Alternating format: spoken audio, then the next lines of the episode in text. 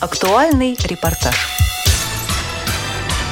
14 декабря в Министерстве образования и науки состоялось заседание Совета при Министерстве по образованию людей с инвалидностью и ограниченными возможностями здоровья, рассказывает депутат Госдумы РФ, вице-президент Всероссийского общества слепых Олег Смолин. 14 декабря в Министерстве образования и науки состоялось заседание Совета при Министерстве по образованию людей с инвалидностью и ограниченными возможностями здоровья. В заседании Совета принимали участие министр образования и науки Дмитрий Ливанов и два его зама по направлениям. Куратор направления общего образования ребят с инвалидностью Вениамин Каганов и куратор направления профессионального и высшего образования Александр Климов. Обсуждался план действий в этой области. Дано время для представления предложений. Министр сделал довольно длинный вступительный доклад. Из этого доклада наиболее важными позициями мне представляются. Первое. Заявление о том, что, несмотря на позицию министерства, продолжается ликвидация коррекционных школ, и что Совет будет за этим следить и не допускать нарушения прав детей и их родителей. Второе, что будут создаваться центры профессионального и высшего образования в регионах для обучения инвалидов и для подготовки педагогов для э, коррекционного инклюзивного образования. Как член Совета я там тоже выступал, соответственно, с предложениями. Всего предложений было пять. Предложение первое. Мы совместно с министерством готовим законопроект. В том числе мы настаиваем на включении в этот законопроект в качестве ключевого положения идея о том, что закрывать или реорганизовать коррекционную школу можно только с согласия общего собрания родителей. Предварительно с замминистра Кагановым мы об этом договорились. Но юристы министерские возражают, хотя я им жестко сказал, что юристы должны помогать писать законы, а писать законы должны специалисты. Поскольку там присутствовал Михаил Терентьев, лидер Всероссийского общества инвалидов, мы предложили, если министерству будет так удобнее, вносить законопроект не через правительство, что долго, а через депутатов Государственной Думы, если это будет им удобно.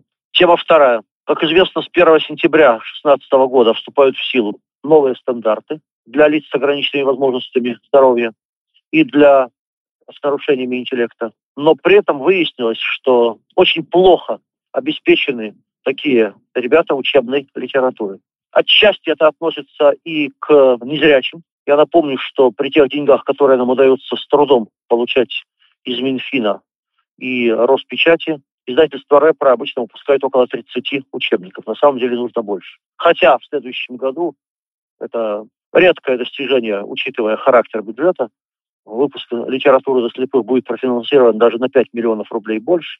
Но, тем не менее, конечно, радикальной проблемы это не решает. Мы обратили внимание министра на эту проблему. Я направил ему письмо. Обещано, что министерство обратится в регионы с тем, чтобы более внятно исполнялась 14 статья закона о социальной защите инвалидов, в которой написано «Выпуск литературы для слепых расходное обязательство федерального бюджета Российской Федерации».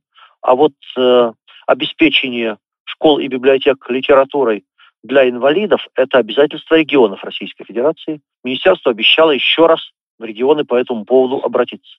Третья позиция касается профориентации. Об этом много говорили на заседании Совета, но здесь есть одна очень важная проблема, которая касается не ребят с нарушениями зрения, а ребят с нарушениями интеллекта.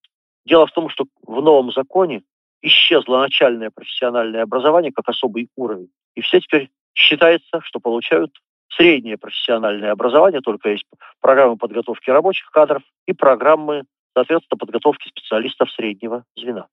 То есть ПТУ вошли в составы этих самых объединенных колледжей. Но при этом возникла острая проблема.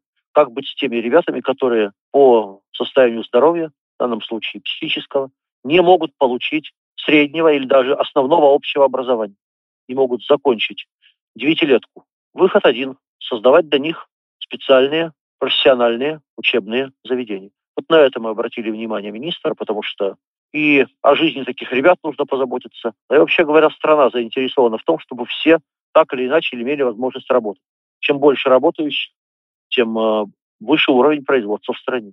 Четвертая позиция – это те самые центры подготовки кадров в области среднего и высшего профессионального образования, о которых э, говорили заместители министра. Я обратил внимание на то, что довольно часто получается так, что желающих получить деньги под создание этих центров гораздо больше, чем тех, кто имеет опыт.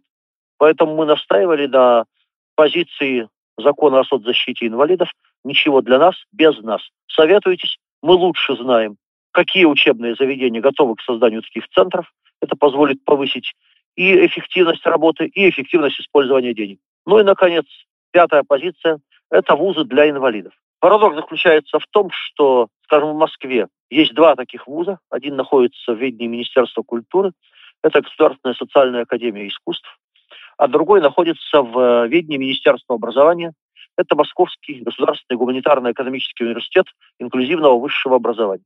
Кстати, на его базе проводили совещания и Медведев, и президентская комиссия по делам инвалидов во главе с Левицкой, и другие очень уважаемые наши организации, общественная палата и так далее. Так вот, парадокс в том, что у того э, вуза, который в ведении культуры, все более-менее нормально. У того вуза, который в ведении Министерства образования и науки, проблемы. Потому что их перевели на подушевое финансирование, а финансирование образования инвалидов в эти самые подушевые схемы очень плохо укладывается. Я напомнил министру, что есть закон о образовании, согласно которому инвалиды, которые получают образование в интернатных учреждениях, должны быть на полном гособеспечении. И что было постановление правительства, которое действовало до 2015 года, проблем не было.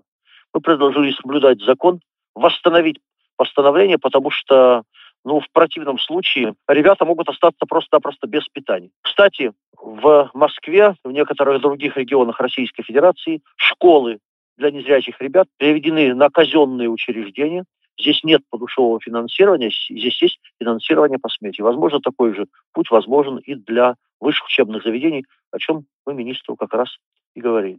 Выслушано было с интересом. Предложение еще дадим в письменном виде. Насколько я понимаю, пятое предложение уже учтено, обращаются к ректору вуза, который обучает инвалидов.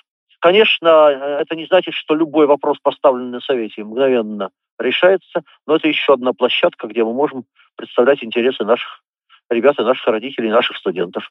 Спасибо.